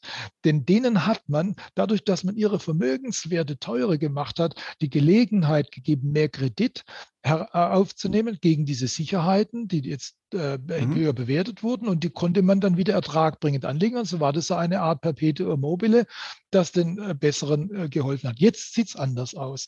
Mit der Pandemie wurde ja der Kredit nicht in erster Linie für Leute geschaffen, die entsprechende Sicherheiten vorweisen konnten, sondern die wurden ja für die Staaten geschaffen. Und die Staaten haben das benutzt, um den Leuten Geld in die Tasche zu stecken während der Lockdowns. Mhm. Die Leute haben jetzt aufgelaufene Geldersparnisse, die sie jetzt dann einsetzen. Und zwar nicht mehr zum Kauf von Vermögenswerten, das kommt auch noch vor, aber doch jetzt in stärkerem Maße zur Erhöhung ihrer Konsumausgaben. Jetzt sind wir mhm. in dem klassischen Fall. Ne? Sie hatten das ja angesprochen, wie sieht das denn jetzt aus? Geschichte wiederholt sich nicht, aber man kann aus der Geschichte lernen und kann sagen so gewisse Dinge ableiten. Und, und was man halt jetzt sieht, wenn man sich überlegt, was, was erleben wir heute, da kommt man natürlich zwangsläufig, und das spielt ja der Markt auch jetzt in, in, in voller Breite, man kommt natürlich auf die Erfahrung der 70er Jahre, auf die Stagflation der 70er Jahre. Wir hatten, wir kamen ja aus den 60er Jahren auch mit niedriger Inflation, relativ niedrigen Zinsen raus.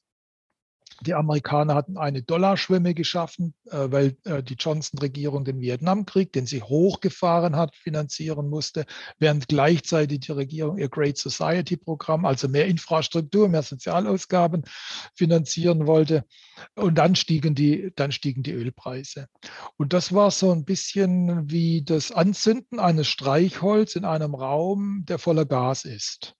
Und dann kam es dann halt zur Verpuffung dieses Gases, wobei dann eben, wie sich dann zeigte, die Lohnerhöhungen, die dann äh, kommen, wenn die äh, Lohnempfänger durch höhere Nominallöhne ihre Kaufkraft schützen wollen. Diese Lohnerhöhungen, die, die sind sozusagen wie das Schwungrad in, diesem, mhm. in, in dieser chemischen Reaktion.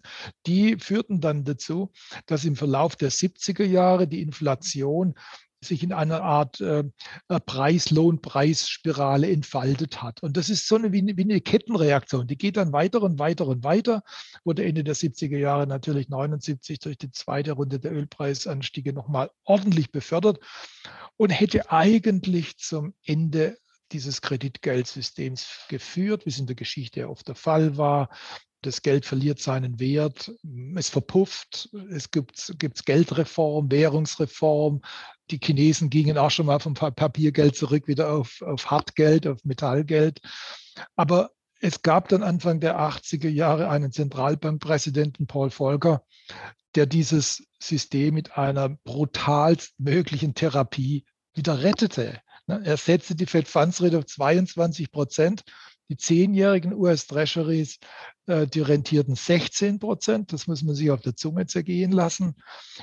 Heute würde man sagen, 16 Prozent hält keiner aus. Aber damals. halt nicht mal 5 Prozent aus. Ja, halt nicht mal. Damals war der, diese, ein, diese eine Info noch mal für die Zuhörer. Damals hatte der amerikanische Staat eine Staatsschuldenquote von 30 Prozent.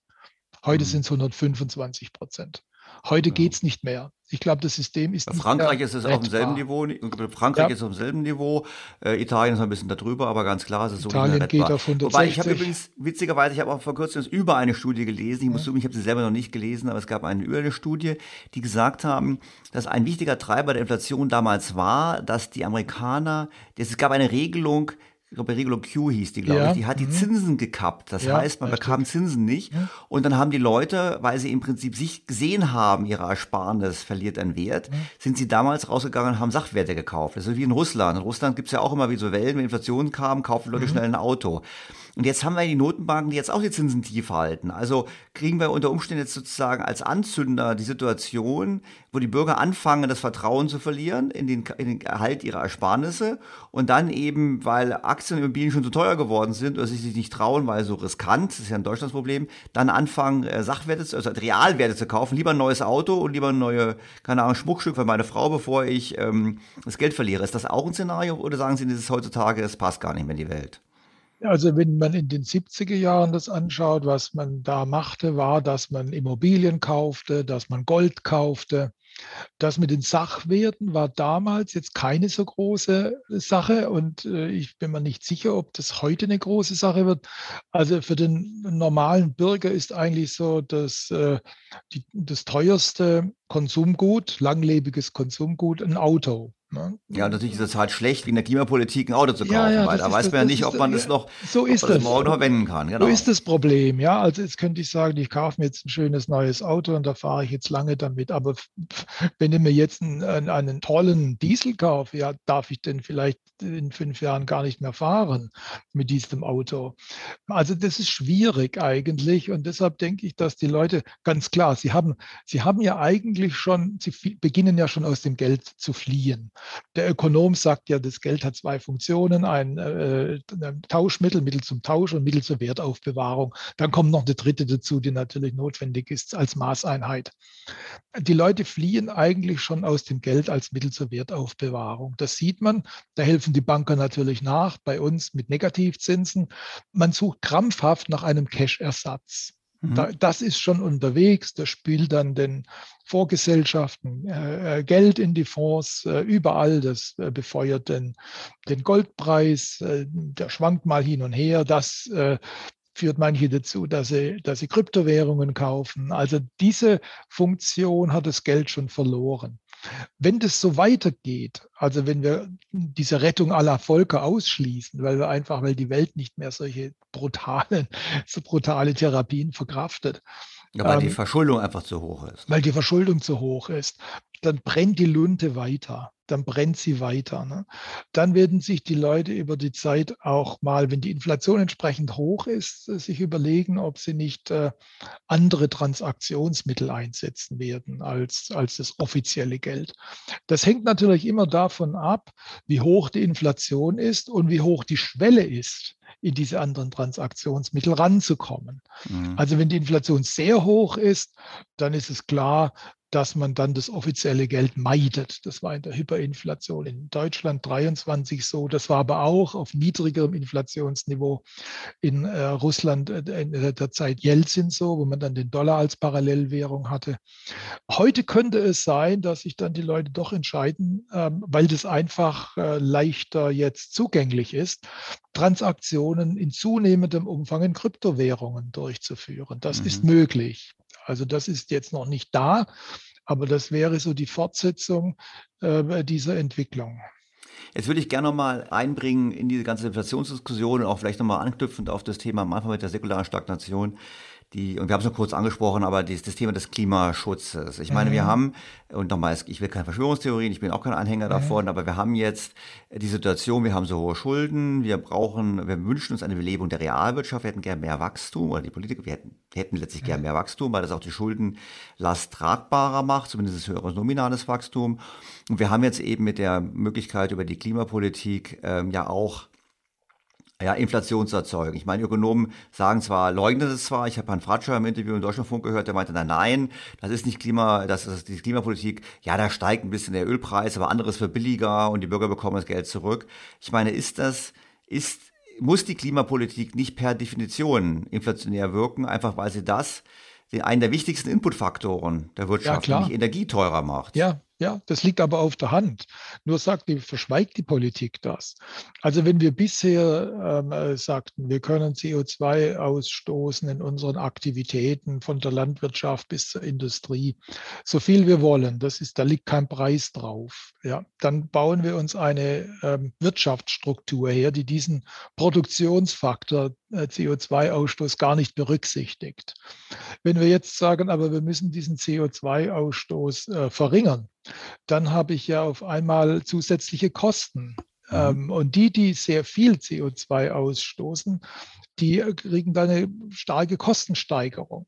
Diese Kostensteigerung, die wirkt sich notwendigerweise in eine allgemeine Preissteigerung aus.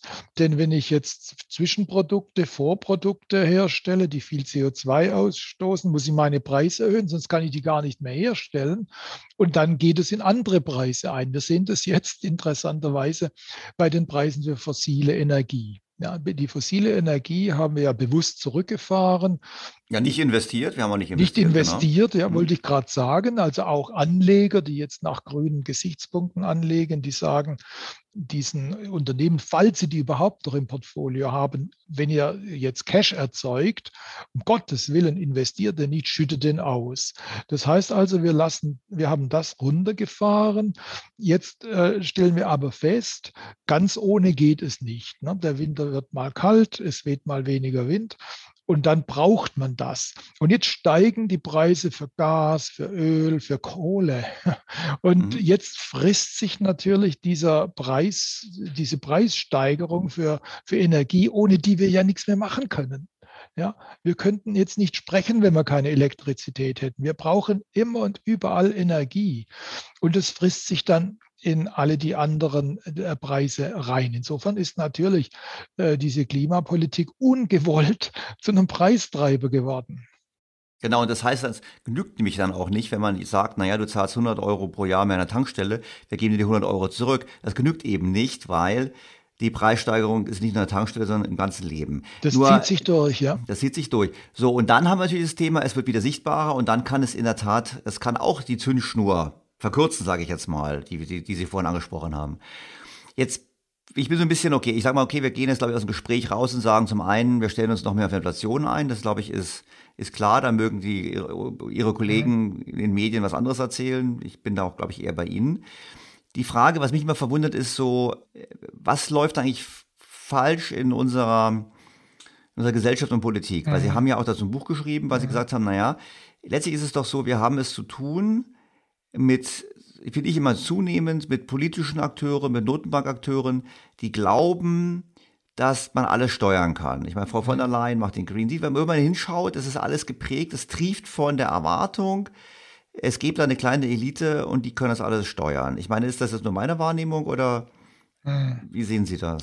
Also ich habe mich ja jetzt über 30 Jahre lang mit der Unberechenbarkeit der Finanzmärkte herumgeschlagen. Und das war ein langer Lernprozess äh, und hat mir auch viele blutige Nasen gekostet, äh, bis ich da so langsam zu dem Schluss gekommen bin, dass wir sehr viel weniger wissen können, als wir glauben. Und das habe ich in diesem Buch verdichtet. Daher hilft natürlich auch der Lockdown und der Zwang zum Homeoffice, dass man mal seine Gedanken konzentriert konzentrieren konnte.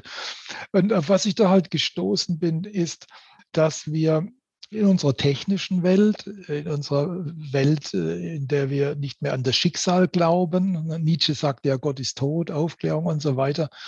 Äh, da glauben wir, wir können die Dinge mehr über mathematische, wahrscheinlichkeitsmathematische Methoden äh, vermessen, in die Zukunft projizieren und daraus dann unsere Handlungen ableiten. Das Problem ist, dass solche Rechnungen im Ingenieurwesen, im Bau und sonst wo wunderbar funktionieren, weil wir uns da auf Naturgesetze verlassen können die zwar nicht komplett unveränderlich sind, also es gibt ja schwarze Löcher bekanntlich, aber die doch sehr selten vorkommen, zumindest nicht um die Ecke treten wir nicht in schwarze Löcher. Deshalb bleiben ja die Hochhäuser stehen, ja, die Autos fahren und so weiter. Jetzt haben wir aber dieses Ingenieursdenken, das haben wir übersetzt auf den Sozial- und äh, wirtschaftswissenschaftlichen Bereich. Bekannt ist mhm. das Wort von Social Engineering. Wir wenden jetzt Ingenieurswissenschaft an, um wirtschaftliche Entscheidungen oder Sozialentscheidungen äh, zu treffen. Wir übersehen aber dabei, dass äh, soziale Systeme auch kann auch naturwissenschaftliche Systeme sein, Stichwort Klima, die sind sehr komplex. Die sind enorm komplex. Mhm. Und die lassen sich nicht äh, so, wie sagen wir, die Statik eines Gebäudes auf relativ überschaubare Modelle reduzieren. Jetzt habe ich dann, wenn ich dieses Ingenieursdenken anwende auf sehr komplexe äh, Systeme, habe ich eine unzulässige Reduktion der Realität. Mein Modell wird dann, um das schöne Wort zu gebrauchen, unterkomplex. Mhm. Gehe ich jetzt her und nehme dieses unterkomplexe Modell, um die Zukunft zu planen und daraus dann meine Handlungen abzuleiten, erleide ich laufend Schiffbruch laufend. Wir haben das gesehen. Wie war das Schöne? Die Queen Elizabeth II. sagte ja 2008 bei der Einweihung eines neuen Flügels der London School of Economics in Bezug auf die Finanzkrise. Why did nobody see it coming? Warum mhm. hat es niemand gesehen? Weil das Modell der Leute unterkomplex war. Die hatten den Bankensektor nicht auf dem Radarschirm. Wir hatten das Coronavirus, zumindest die Politik hatte es nicht auf dem Radarschirm. Wir wussten ja nicht mal, dass man Mund-Nasenschutz brauchen kann gut gebrauchen kann bei so einer Pandemie.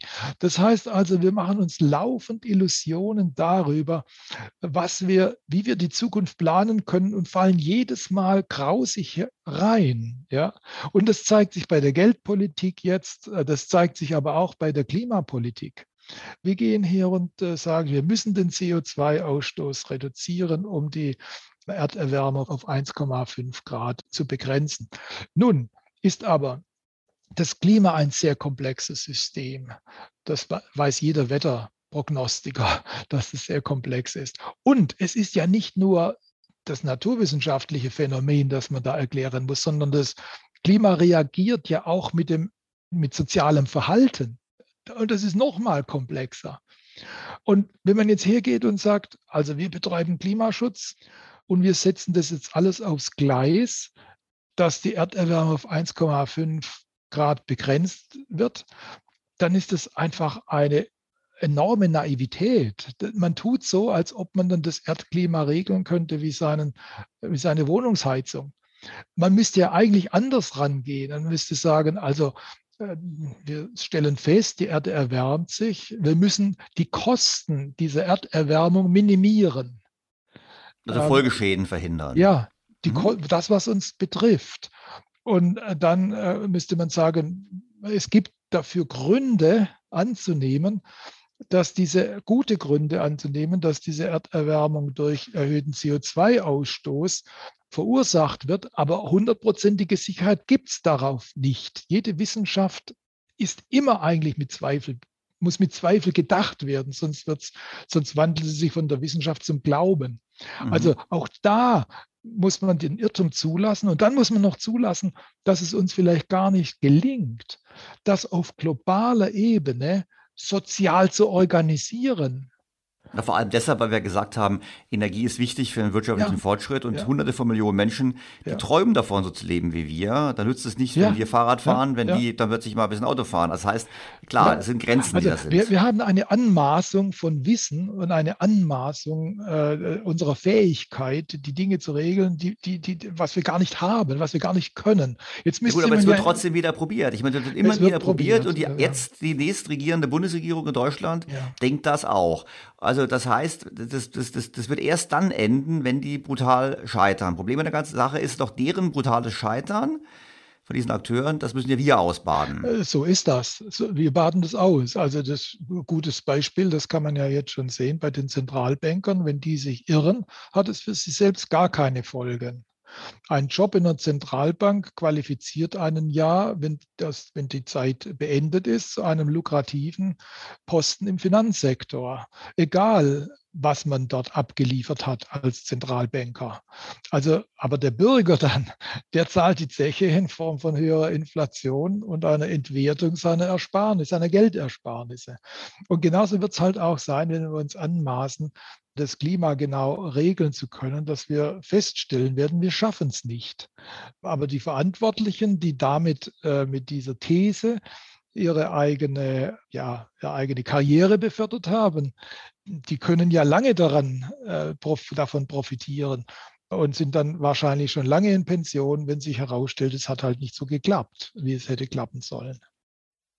Das stimmt, das ist eigentlich ein trauriges Schlusswort fast für unser Gespräch. Ich meine, in der Tat, wir haben es auch vielleicht damit im Kern noch zu tun, dass zu wenige Menschen sich inhaltlich wirklich damit auseinandersetzen. Ich glaube immer auch bei der Klimapolitik, so wie sie bei uns diskutiert wird, ist sie nur möglich zu diskutieren, weil die breite Öffentlichkeit auch zu wenig von Wirtschaft versteht. Insofern würden wir mehr von Wirtschaft verstehen, würde auch das besser hinterfragt werden. Vor dem Hintergrund Herr Professor Mayer, vielen herzlichen Dank für das Gespräch, weil ich glaube, Sie haben auf jeden Fall den Hörern definitiv einen Beitrag dazu geleistet, dass ein paar ein bisschen mehr noch von Wirtschaft verstehen, dann haben wir ein großes Ziel erreicht. Also vielen herzlichen Dank und ich würde mich freuen über eine Fortsetzung bei Gelegenheit. Ja, ich bedanke mich für die Einladung und komme gerne wieder zurück. Wie immer war das Gespräch mit Professor Mayer ein wirklicher Tour d'Horizon. Wir haben viele Themen adressiert, Grundlegendes diskutiert. Ich finde, wir haben vor allem schön gesehen, dass man auf das gleiche Phänomen aus verschiedenen Blickwinkeln blicken kann. Ersparnisüberhang oder Schuldenüberhang. Zu viel Einkommen für die Reichen oder zu viel Kredit für die Reichen. Und ich muss sagen, gerade dieses Argument, dass die Reichen noch reicher geworden sind, eben weil sie die Möglichkeit hatten, sich tief verzinst zu verschulden, leuchtet mir schon ein.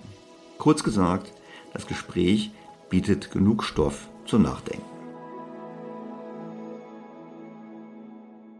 Und das mit dem Nachdenken gilt natürlich für alle Podcasts und gerade der Podcast letzten Woche mit Professor Heinze und zu den Wirkungen der Demografie hat viele Menschen zum Nachdenken bewegt und auch viele Zuschriften hervorgebracht. Und auf einige der darin aufgeworfenen Fragen möchte ich gerne eingehen. Herr Hagen schreibt, sehr geehrter Herr Stelter, In den vergangenen Folgen sind sie erneut auf die geringen deutschen Vermögen eingegangen. Dieses Problem haben inzwischen auch einige Parteien erkannt, die zum Beispiel für die Altersvorsorge eine Aktienrente fordern. Dahinter steht die Feststellung, dass Vermögenspreise konstant über dem Inflationsniveau steigen. Allerdings frage ich mich, ob dieser Trend noch lange anhalten kann, denn die Zinsen können kaum noch weiter sinken und die reale Wirtschaftsleistung steigt kaum. Müssten dann die Vermögenspreise insgesamt irgendwann auch wieder sinken? Ich würde mich sehr freuen, wenn Sie dieses Thema in den kommenden Wochen diskutieren würden. Ja, das können wir sicherlich machen. Wir haben es ja heute schon angesprochen ein bisschen. Wir haben gesehen, dass die heutigen Vermögenspreise letztlich nur möglich sind, weil wir ein Umfeld haben von sehr tiefen Zinsen. Und damit haben wir genau das Risiko, dass auch wenn die Notenbank die Zinsen versuchen werden, tief zu halten bei ansteigender Inflation, wir davon ausgehen müssen, dass der Nominalzins steigen könnte und steigen wird. Das passt auch zum Demografieszenario. Und sobald die Nominalzinsen steigen, kommen alle diejenigen, die auf Kredit gekauft haben, unter Druck, wie auch diskutiert am Beispiel Evergrande vor zwei Wochen. Und dann kommen Vermögenspreise unter Druck und die fallen und deshalb ist es nicht sicher, dass Vermögenspreise nur nach oben gehen können. Das gilt übrigens auch für Immobilien. Jetzt wird immer gesagt, Immobilien sind sicher. Nun, in einem Land mit einer schrumpfenden Bevölkerung, einer absehbar schrumpfenden Bevölkerung, frage ich mich schon, ob es richtig ist, dass wir jetzt anfangen, im großen Stil Wohnungsbau zu investieren. Einfach deshalb, weil wir haben jetzt für ein paar Jahre ein vorübergehendes Problem in vereinzelten Regionen. Und schon bald wird es sich umdrehen und wir werden in den überwiegenden Teilen des Landes eher mit den Problemen von Leerstand zu kämpfen haben. Also vor dem Hintergrund ist es nicht so, dass Vermögenspreise immer steigen werden. Andererseits plädiere ich eben dafür zu sagen, lasst uns das Geld global diversifiziert anlegen. Stichwort norwegischer Staatsfonds. Und da würde ich sagen, ja, auch dort gibt es natürlich das Zinsproblem, aber auf eine lange Sicht von 20, 30, 40 Jahren wird man mit einer Investition global eher in Sachwerte wie Immobilien, Infrastruktur, Aktien besser fahren, als mit dem Sparen im Inland in Geldform oder über das Umlagesystem des Rentensystems. Also vor dem Hintergrund, es ist ein Problem. Es wäre schöner, wenn wir Deutschen schon früher mitgemacht hätten. Bei dieser Vermögenspreisblase, das haben wir nicht.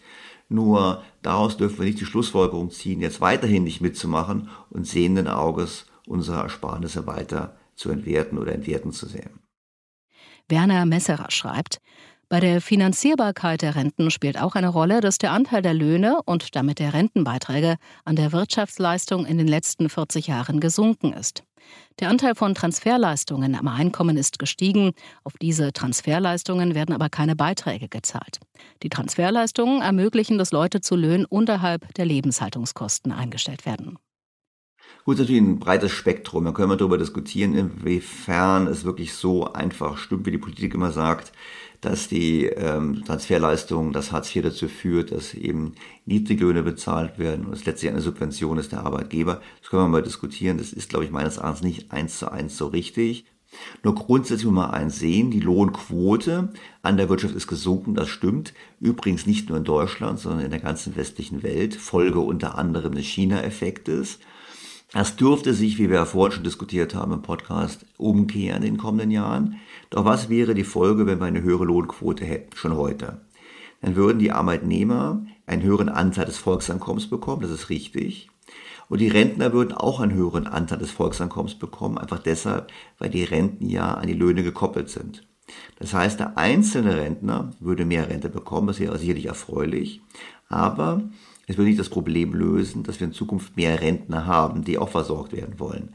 Dann würde später entsprechend auch das Rentenniveau sinken müssen. Das heißt, nur eine höhere Lohnquote zu haben, genügt eben nicht, sondern wir brauchen andere Maßstäbe. Eine höhere Lohnquote ist nett für das Rentenniveau, aber langt nicht aus, um das Rentensystem gesamthaft finanzieren zu können. Und deshalb geht die Politik, weil wir diskutiert, in die Richtung zu sagen, lasst uns versuchen, mehr Leute dazu zu ich würde schon sagen, zu zwingen, in das System einzuzahlen. Das ist genau das, was Politik möchte. Nur damit steigt die Lohnquote nicht, sondern es wäre einfach nur ein größerer Anteil der Lohneinkommen oder Einkommen generell zur Finanzierung der Rente herangezogen. Christian Ammann schreibt. Zur letzten Folge bezüglich Demografie mit Herrn Heinsohn habe ich eine Anmerkung. Es wird postuliert, dass bestimmte Völker mehr Matheasse hervorbringen als andere. Abgeschlagen sind zum Beispiel Afghanen, die, wenn sie nach Deutschland kommen, dann eher Empfänger von Sozialleistungen wären. An dieser Stelle nannte er auch das Wort unbeschulbar. Ich würde mitgehen, wenn man sagte, Bildung wird vererbt und da Migranten vom Elternhaus her tendenziell keine Schulabschlüsse vorweisen, ist es für ihre kommenden Generationen schwierig, eine höhere Bildung zu erwerben und vom Transferempfänger zum Einzahler in unser Sozialsystem zu werden. Um dem entgegenzusteuern, müsste man also deutlich mehr in deren Bildung, Deutschkurse, Vermittlung eines westlichen liberalen Weltbildes etc. investieren. Und genau hier irritiert mich Herr Heinsohn, der behauptet, dass das auf die Migranten kaum einen Effekt hat. Eine Begründung blieb er uns schuldig. Dadurch klang es ein wenig so, als wären bestimmte Völker einfach dümmer als andere. Das fand ich sehr befremdlich und es hatte schon so ein Geschmäckle. Also ich kann nachvollziehen, dass äh, man das Gespräch so interpretiert hat. Wobei ich betonen würde, Herr Heinzson vermeidet die Termini wie klüger oder dümmer bewusst, weil niemand dafür eine biologische Basis vorweisen kann. Ich habe nochmal gefragt. Gleichzeitig müssen wir aber sehen, dass man in der Tat eklatante Unterschiede beim Erfolg in Schulfächern wie Mathematik nachweisen können. Und ähm, da gibt es Studien bereits seit den 1980er Jahren. Und ein gutes Beispiel ist beispielsweise das PISA Mathematik Ranking. Die machen immer eine Rangordnung für 72 Nationen, die mitmachen. Und die berechnen im Prinzip, sozusagen, wie gut sind die 15-Jährigen äh, bei Mathe-Tests. Und es gibt verschiedene Kohorten, wer sind die super starke Mathe, wer ist nicht so gut. Und da muss man einfach ganz klar sagen, es gibt eklatante Unterschiede im Leistungsniveau. Also nehmen wir mal Deutschland, von 1000 15-Jährigen sind bei uns 28 Kinder in der Top-Leistungsgruppe. In Italien sind es 20 beispielsweise, in Frankreich sind es 18, aber in Ländern wie Japan 43, ähm, Hongkong 95 und China bis 165 ist ganz anders. Dort ist sozusagen der Anteil der Kinder mit hohen mathematischen Leistungen deutlich höher.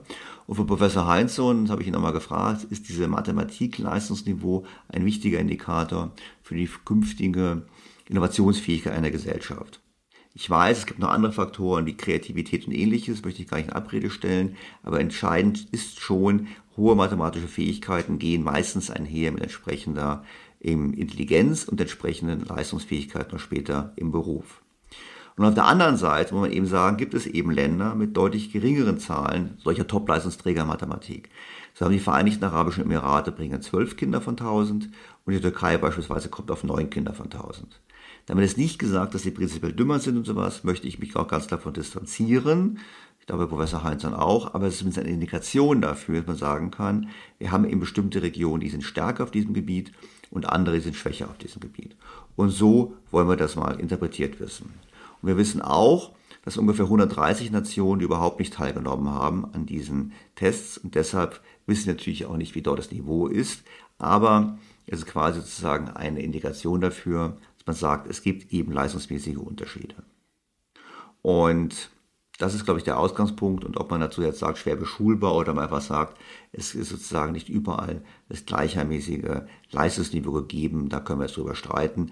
Mir ging es in dem Gespräch auch vor allem darum, darauf hinzuweisen, dass wir eben auf diese Aspekte achten müssen. Und warum müssen wir darauf achten? Habe ich nochmal nachgeschaut, denn wir müssen ja mal blicken auch auf das Thema, wer sind denn eigentlich bei uns die Armen? Ich habe es im Podcast schon etwas diskutiert und ich weiß, dass es ein politisch heikles Thema ist. Nur wir müssen uns ganz klar einfach mal eingestehen, dass bei uns überwiegend die Zuwanderung arm ist. Also schauen wir uns mal die Zahlen an. Ein, etwa ein Sechstel der Menschen, die in Deutschland leben, gilt als armutsgefährdet, weil ihr Einkommen weniger als 60 Prozent des gesellschaftlichen Mittelwerts beträgt. Nach Messung des Statistischen Bundesamts beträgt die Armutsrisikoquote derzeit im Schnitt ungefähr 15,4 Prozent.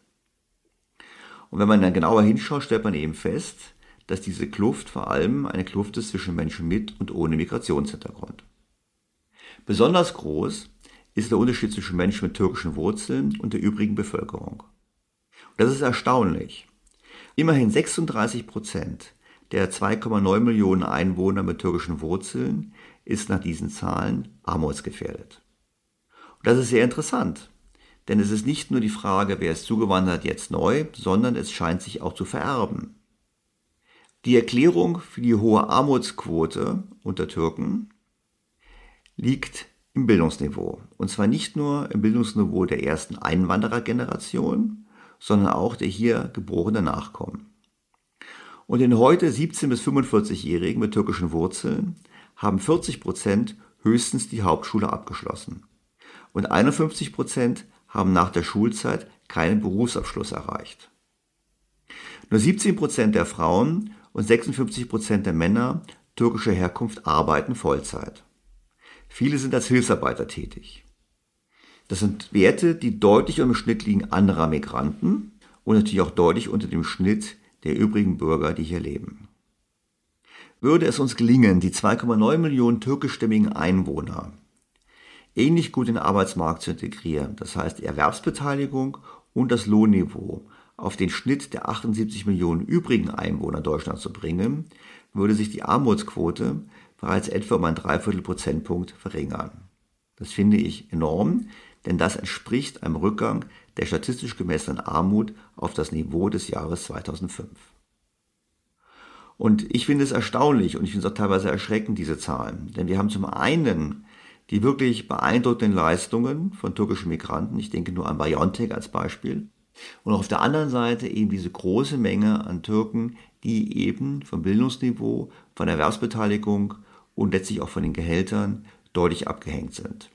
Und ich sage nicht, dass das jetzt der Beweis ist für die Thesen von Gunnar Heinzson, sondern ich würde daraus einen anderen Schluss ziehen. Ich würde einfach sagen, offensichtlich haben wir hier ein Problem. Wir müssen dieses Problem beim Namen nennen und müssen uns dem Problem stellen, denn wir können es uns als Gesellschaft nicht leisten, auf Dauer einen hohen Anteil von Menschen zu haben, die eben nicht einen entsprechenden Beitrag zur Finanzierung des Gemeinwesens leisten.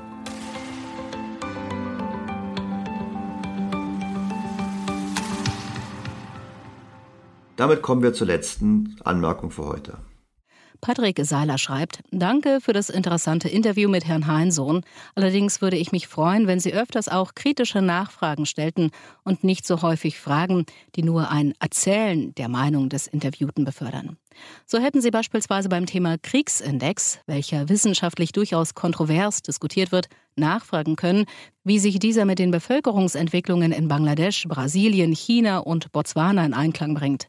Vielmehr sind die politischen und sozialen Rahmenbedingungen in den jeweiligen Ländern durchaus auch ein Element, was für die Folgen betrachtet werden muss. Oftmals basieren Herr Heinsohns Thesen auf Einzelfällen und nicht auf statistischen Grundlagen. Unabhängig davon, ob ich mit den Aussagen ihrer Interviewpartner übereinstimme oder nicht, ist es immer interessanter, wenn jemand seine Thesen verteidigen oder gegen Gegenargumente begründen muss, als dass er diese nur vortragen muss. Es würde mich freuen, wenn Sie dies in zukünftigen Interviews versuchen könnten zu integrieren, um noch einen größeren Mehrwert Ihres Podcasts zu erreichen. Ja, zum einen nehme ich den Hinweis bezüglich meiner Fragetechnik gerne auf. Ich bin ja kein Journalist. Vielleicht ist das auch etwas, was sozusagen hinzukommt. Und insofern neige ich dazu, auch gerade dann natürlich, wenn wir die Thesen des ähm, einleuchten, unter Umständen nicht entsprechend kritisch zu sein. Vielleicht eine Anmerkung hier zum Thema Kriegsindex. Da gibt es verschiedene Studien drüber. Und ich nehme jetzt nochmal China, weil es genannt wurde, heraus. Ich finde, China ist ein sehr schönes Beispiel. China hat mit der Ein-Kind-Politik im Prinzip eigentlich das Land befriedet, muss man sagen. Wir wissen ja, dass China über Jahrzehnte hinweg sicherlich kein angenehmer Ort war zum Leben, Kulturrevolution, Millionen von Menschen, die verhungert sind. Aber mit der Ein-Kind-Politik ist China eigentlich ein friedliches Land, weshalb ich auch die These aufstellen würde, dass China eben in keinen Krieg ziehen wird. Und warum nicht? Einfach deshalb, wenn China in den Krieg zieht, dann ziehen in diesen Krieg Einzelkinder. Und ich glaube nach wie vor, die soziale Stabilität ist der politischen Führung sehr wichtig und die wäre gefährdet, wenn da Tausende oder Hunderttausende von einzelnen Kindern sterben würden, dann würde das zu erheblichen Unruhen führen in der Bevölkerung und deshalb kann ich mir nicht vorstellen, dass China in den Krieg ziehen wird. Insofern, der Kriegsindex ist sicherlich etwas, was durchaus auch von Anekdoten lebt oder von sozusagen anekdotischer Evidenz. Insofern kann ich verstehen, dass man das kritisch sieht. Ich halte es zumindest für einen interessanten Indikator. Und wenn es Gesellschaften gibt, die trotz starken demografischen Wachstums in der Lage sind, das friedlich zu gestalten, dann sollte man genau die untersuchen und sich fragen, was haben die, was andere nicht haben, weshalb sie friedlich geblieben sind. Damit will ich das Thema nicht ableugnen und vor allem natürlich auch nicht die Kritik abtun. Ich sollte kritischer nachfragen und werde versuchen, in Zukunft darauf zu achten. Das wäre es für diese Woche. Ich bedanke mich ganz herzlich für das Zuhören. Ich freue mich auf das Wiederhören in der kommenden Woche. Und wie Sie gesehen haben, schicken Sie mir ruhig Kritik und Anmerkungen. Ich stelle mich dieser, auch vielleicht dauert es manchmal ein paar Tage länger, und wir werden es in diesem Podcast behandeln. In diesem Sinne, eine schöne Woche. Ihr Daniel Stelter. BTO Beyond the Obvious 2.0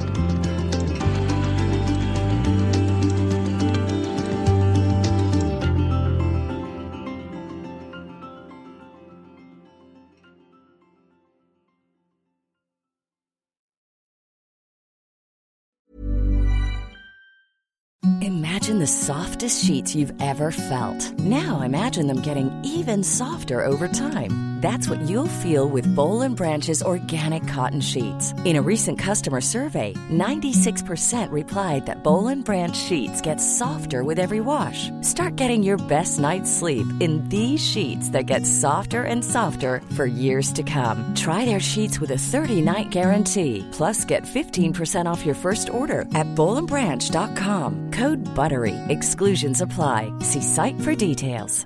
Even when we're on a budget, we still deserve nice things. Quince is a place to scoop up stunning high-end goods for 50 to 80% less than similar brands. They have buttery soft cashmere sweaters starting at $50, luxurious Italian leather bags, and so much more. Plus, Quince only works with factories that use safe, ethical, and responsible manufacturing. Get the high-end goods you'll love without the high price tag with Quince. Go to quince.com slash style for free shipping and 365-day returns.